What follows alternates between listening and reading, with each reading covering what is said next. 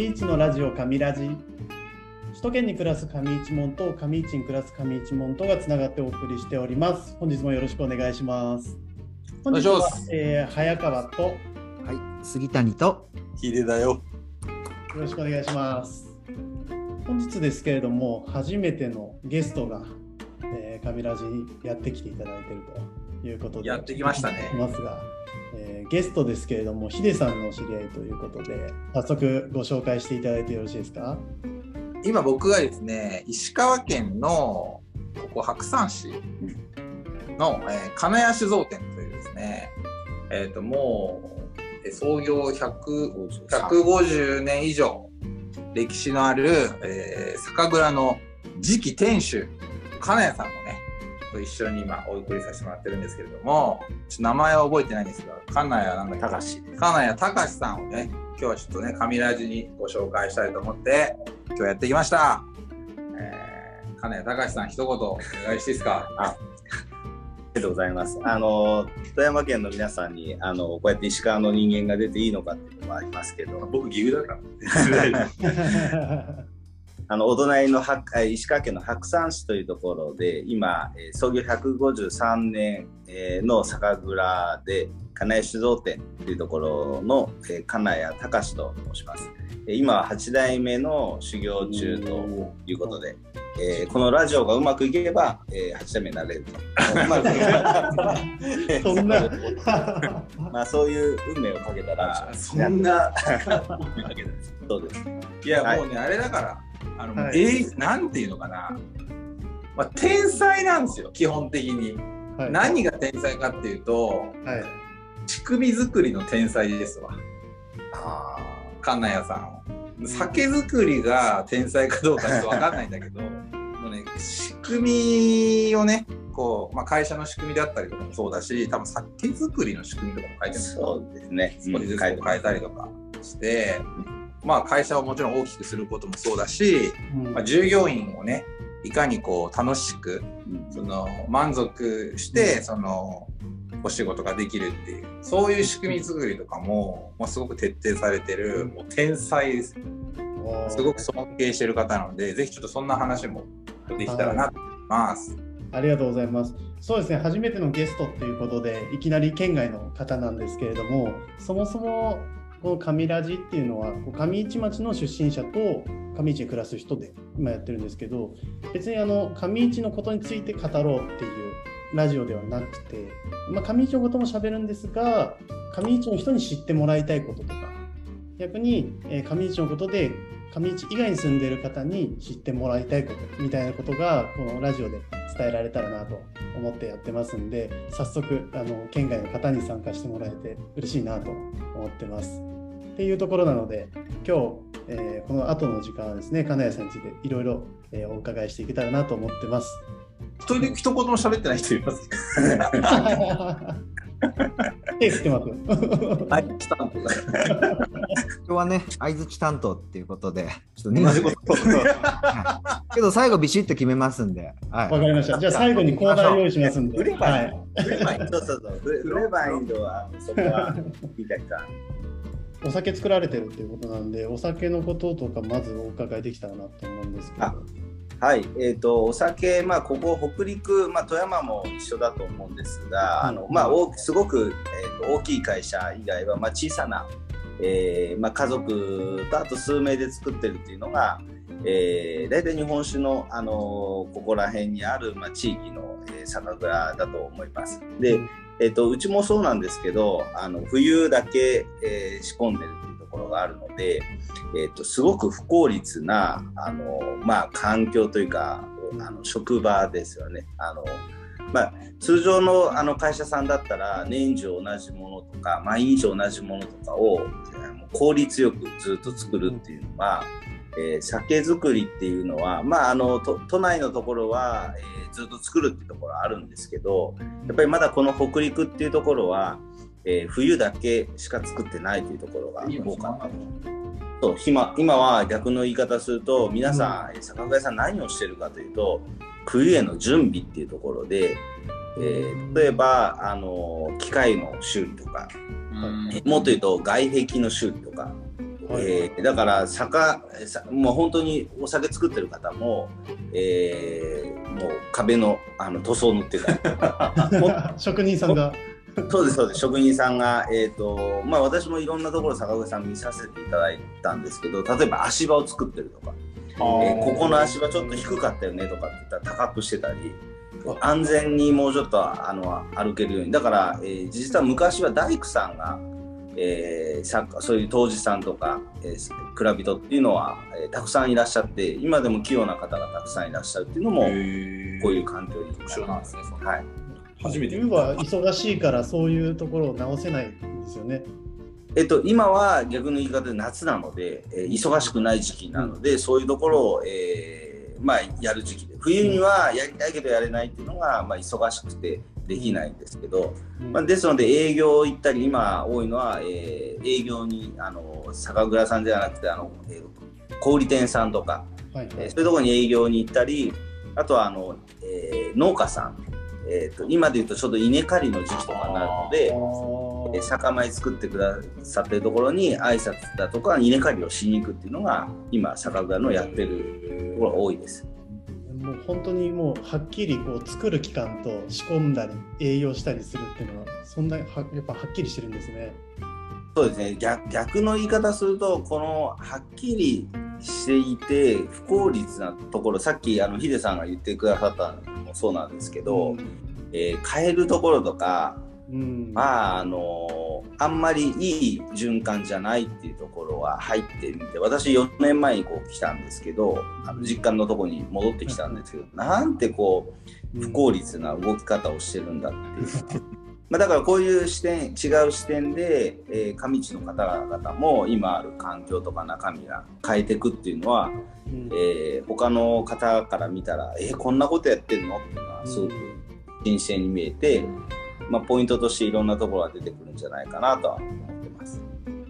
なかなかこう身の回りにも酒蔵やられてる方とか酒蔵でお仕事してる方ってやっぱいないんでぱそんそんなはっきり分かれてるって知らなかったんですけど、はい、そうですね。あのもう一つ私が帰ってきてやっぱ酒蔵で今あのおっしゃってたように酒蔵働いてる方が少ないっていうのは働きたいっていう人も実は少なかったりすごくつ辛い大変あのだけどまあ自分の好きなお酒は作れるみたいなそんなところはあるんですけどそこを変えたいなって、まあ、辛くてというよりは楽しくて、まあ、ワクワクしてどんどんなんかやりたいことがやれるみたいなまあだからこの業界というか、えーお酒の作り方だけじゃなくて働き方とかが変えれればいいなっていうのが今やってるところでもあります。それがもう先ほどお話であったその、まあ、仕組み作る天才だってさっきヒデさんお話あったんですけどなんか結構いろんな取り組みされてるっていうことですよね。そうそうですね。あの前職がちょうど車のあの会社にいたので、はいはいはい。えっと、車の会社ってすごく仕組みを作って実は販売してたりあうまく回ってるところがあるんです。で日本ってやっぱり世界に誇る車の、えーまあ、会社が多いところもあるんですけどそういうところで学んだのをまあ僕の知識経験はあんまないんです。けどそこをパクってるだけですからね。だから ヒデさんが天才って言うけどそこで学んだというか経験したことをそうパクる天才けどこれ大事なところで車ももともとフォードとかの、えートヨタとかホンダ日産がパクってきたっていうのが、えー中身ですから、えーよくまあ中国の方がパクるって言うけど日本人ももともとパクってうまくいってて 今だからパクったものをちょっとずつ変えるっていうのは必要ですけどなるほどねパ。クれれば一番 簡単です。あとね、ちょっと喋っていいです、私。もちろんです。はい。あ、知りいましたよ。いましたよ。あの私何度かカレンさんのところ行かせてもらったことあるんですけども先ほどなんかね夏場は結構暇だっていう風な感じのお話されてましたけど、うん。えー、金井酒造さん行くとねレストランレストランでいいんですかあれは？そうですレストラン。食事できるんですよ。へー。で結構そこでなんか子供が生まれて100日目のお祝いみたいなそういうのとかできるレストランがあってで一度食事させてもらったんですけどもうんうん。美味しくてへそういうこともされてましたよね。ーちなみにレストランの名前は何ていう名前えっと、ですか、高砂作業という、中身であのお酒の銘柄が高砂っていう銘柄なんですけど、はいはいはいはそこに、えーまあもじってですね高砂作業というところ。で今17年目8年目かなぐらい。え。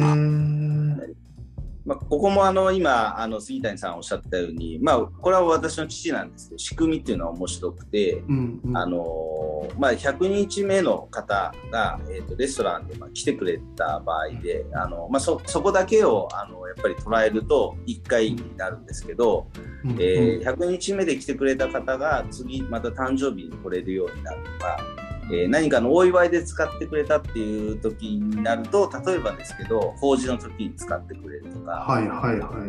まあ、だからそのお客様とのセッションをいろいろ多くできるっていうのも、うんうん。仕組みに落とすことで、えーたくさんのお客様があの、まあ、こう効率というかあの来てくださる機会を作れるかなというのはうんうんうんここでもあれだよね、ディズニーランド方式そうそうそううん。うんで、確かに結構。そこはあの僕もともとあの居酒屋さんやりたかったんですよ、で、うんその時のコンセプトもディズニーあのディズニーランドは女の人が行く、まあ、ところであったりするけど男のディズニーランドを作りたいっていう思いで居酒屋さんがいいなっていい面白いコンセプトですね。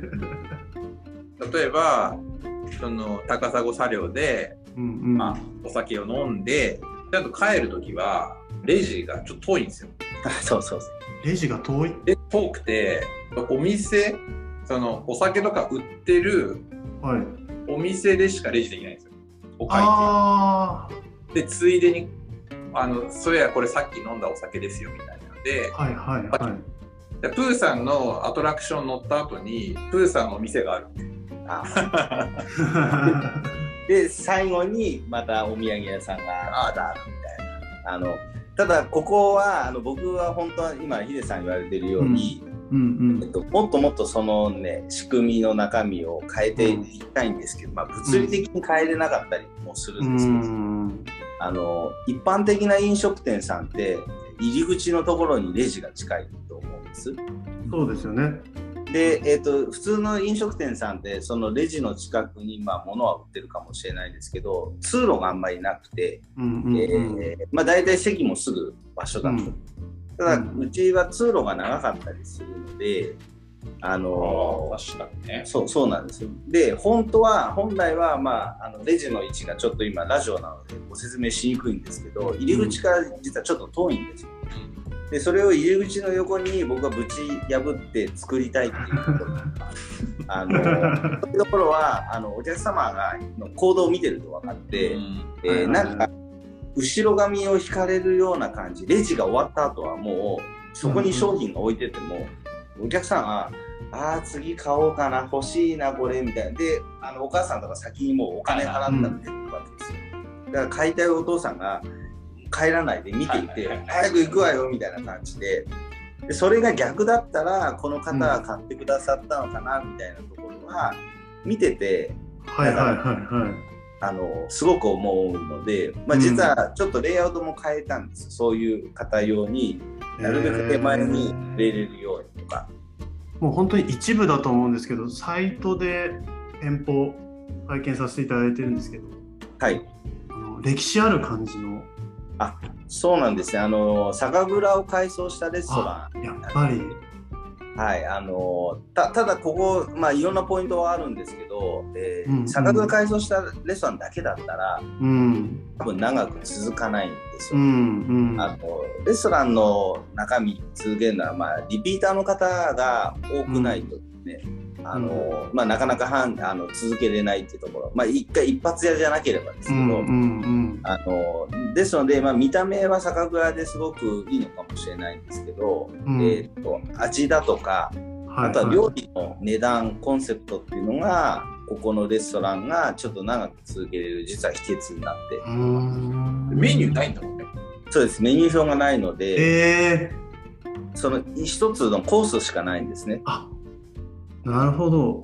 はい、でコース料理が一つしかないので実はすごく安く、ご提供ができるというので、お客様は選ぶ、まあ、手間はないんですけど、もう一つは安く済む、あとは1ヶ月1回メニュー変わるっていうところうん、で、うん、実は毎月ずーっと来てくださってるこう17年間、えまあ17年っていうとちょっと言い過ぎ最初の23か月とか、えー半年ぐらいは、うん。えーうちのお店を知らなかったお客様もいらっしゃってそのうん。6ヶ月後ぐらい、えーうんうん。からずーっと今までもう毎月来てくださってるお客様も、へー。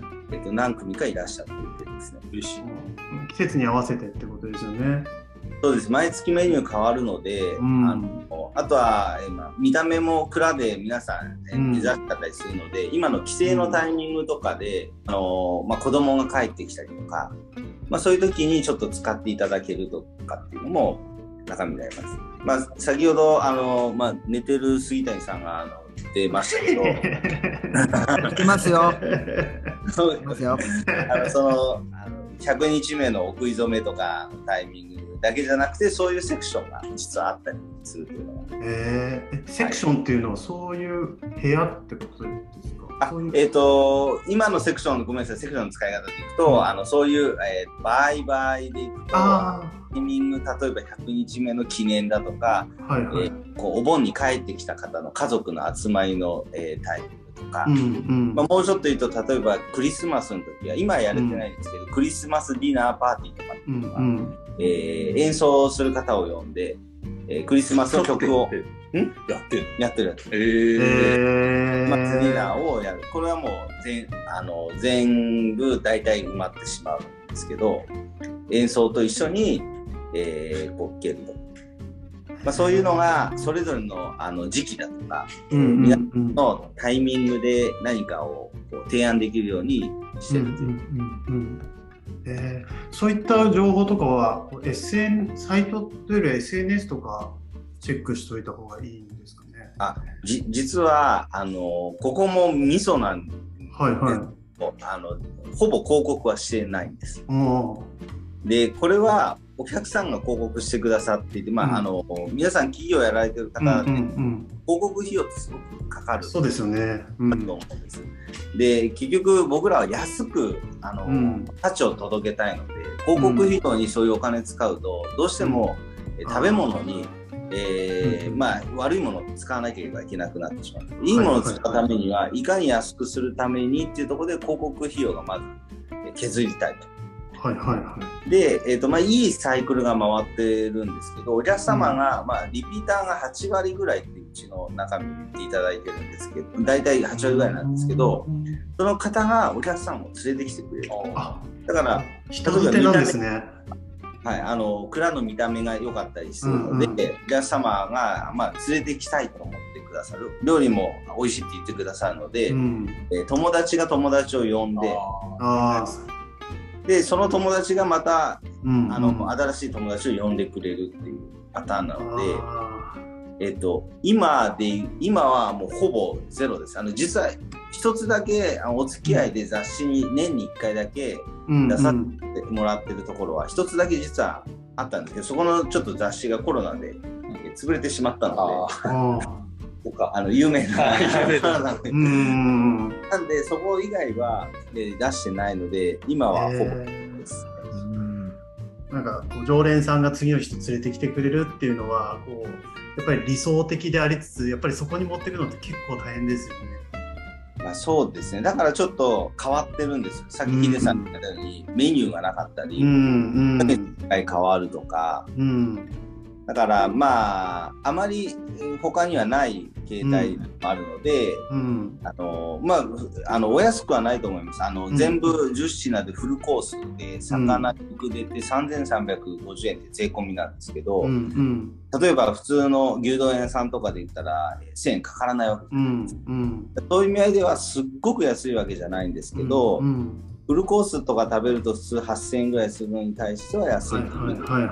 微妙な線そうですね。うんうんはい、あのーまあ、あの、取り入れていただいてるみたいでめちゃくちゃ行きたくなりました。行こ行きましょう。う。コロナの前、まあ、僕の付き合いは金谷さんともう5年以上前うんなる俺来たの、え、俺来たの5年？ぐらい経つ5年 俺ってもうライブリードでそうそうそう。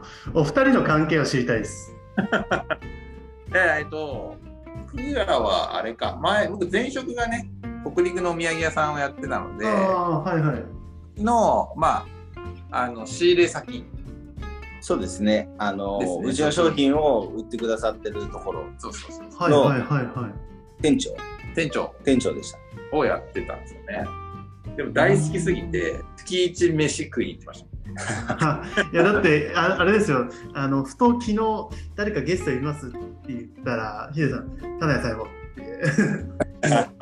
ほぼ半ぐらいの速度でお名前上がってたんでけ聞いてなかったですかね。僕は今日、今日、今日の朝ね。早川さん言ってないですけどはい。スタンプでやっぱ一応説明したんですよ。一応ね。ん。56行書いたんですよ LINE で。はいはいただは一言スタンプで「了解です」いねわからないと思いますけどね なかなかね。こいつどうしたみたいな感じです。まあ、聞いてもね、わからないだろう。説明難しいですよね。でむずい。でまああの大丈夫？金谷さんなら。あの新しいことをね、なんかあの、うん。やっぱりした方がいいかなというところがあったり、うんうん。はあのわけもなく、まあ、死ぬわけでもないですし、い。えーなんか痛い思いするわけでもないですから、別に、えー飛び込んでみようっていうのが。でも今日さありがとうございます。はい。しじまやさんさ、うんいたらさしじまやさんもゲストで出たそうそうそうそう。でそれいいよね。うん、シーマヤさんも同じで、まあ、シーマヤさんも私、同じような境遇で、全く、まあ、時間帰ってきたり、にあの、今、父が社長でとか、ですので、まあ、同じように勉強しながら、えっ、と、まあ、学んで頑張っていこうっていう、あの暇になって出てきた感じで、いやいや本当ね。あのね、ちょっといいです？はいはいはい。全然さっきから喋ってないんで、ちょっと喋らせてもらっていいですか？杉田はいねはい。もうあのね、私あんまりお酒飲まないんですよ。うん。えー、金谷さんのところで売られてる甘酒が本当に美味しい。おえ、説得力ない？今、私のこの。この前ねこの前ダメダメ出し食らったばっかですからを伝えるのが下手だって言われるんですけど、なんかね、もともと甘酒もそんなにあ甘酒ってアルコールが入ってなくて、あの一個一個いいですか？一個いいですか？え？伝えたい気持ちありますか？すごくある。本当にね、今まで甘酒美味しいって食べるんだね。思ったことがなかったんだけど、金谷さんのところの甘酒、本当に美味しくて、でうちの家族もね、もうみんなファン。ありがとうございます。なんかね、飲んでるとすごくなんかね、体にいいなっていうのがなんか飲んでてわかるんですよ。うんうん。で、なんか甘酒って下にほらなんか溜まってるじゃないですか。うんあれもね、なんかね、美味しいんですよ。うん頑張れヒデさん、どうした？い好評どう？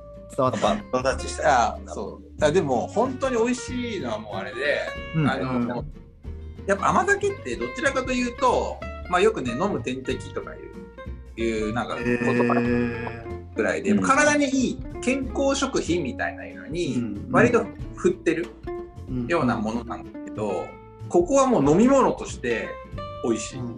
うんん。で、まあ、よくこれは言ってるんだけどこういう甘酒とかって飲み続けることがすごく大事うん。なんだけど、やっぱ美味しくないと飲み続けれないんですよね。うん。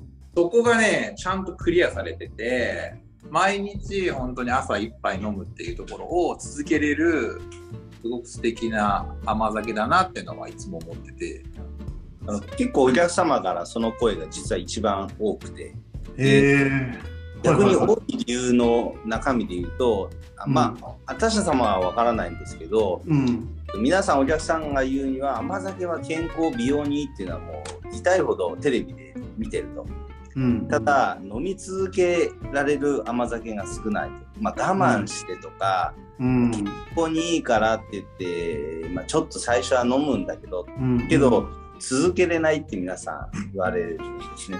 でうん。それがあのやっぱり飲み続けやすいっていうポイントがうちのところでいくとさらっとしてるというか最後に甘酒のあ甘ったらしさが残らない。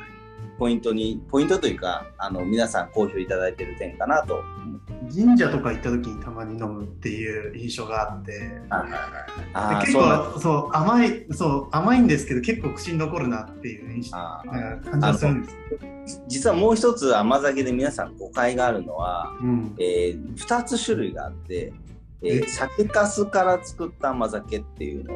これあのお酒がつあの絞った後の粕、うんうんうんうんの酒粕を溶かして砂糖と塩を入れて売ってるのが大体神社の、えー、出店と甘酒です。これも同じ甘酒って言うんですけど、えっと、うちのは麹甘酒って言ってですね、まあ、お酒作りで言うとお酒が作れる前の状態ですので一番最初の前の状態でも一番最後の粕を作った状態でも甘酒って同じように名前を使ってしまうんです。へえでですので皆さん例えばあのお雛様の時とか、ー。うんうんうんうん。でがあったとか美味しくなかったとかはいはい、は大い。体それはまあお安い、えー甘酒作りやすいし安いっていうのがその酒粕の甘酒なんですね。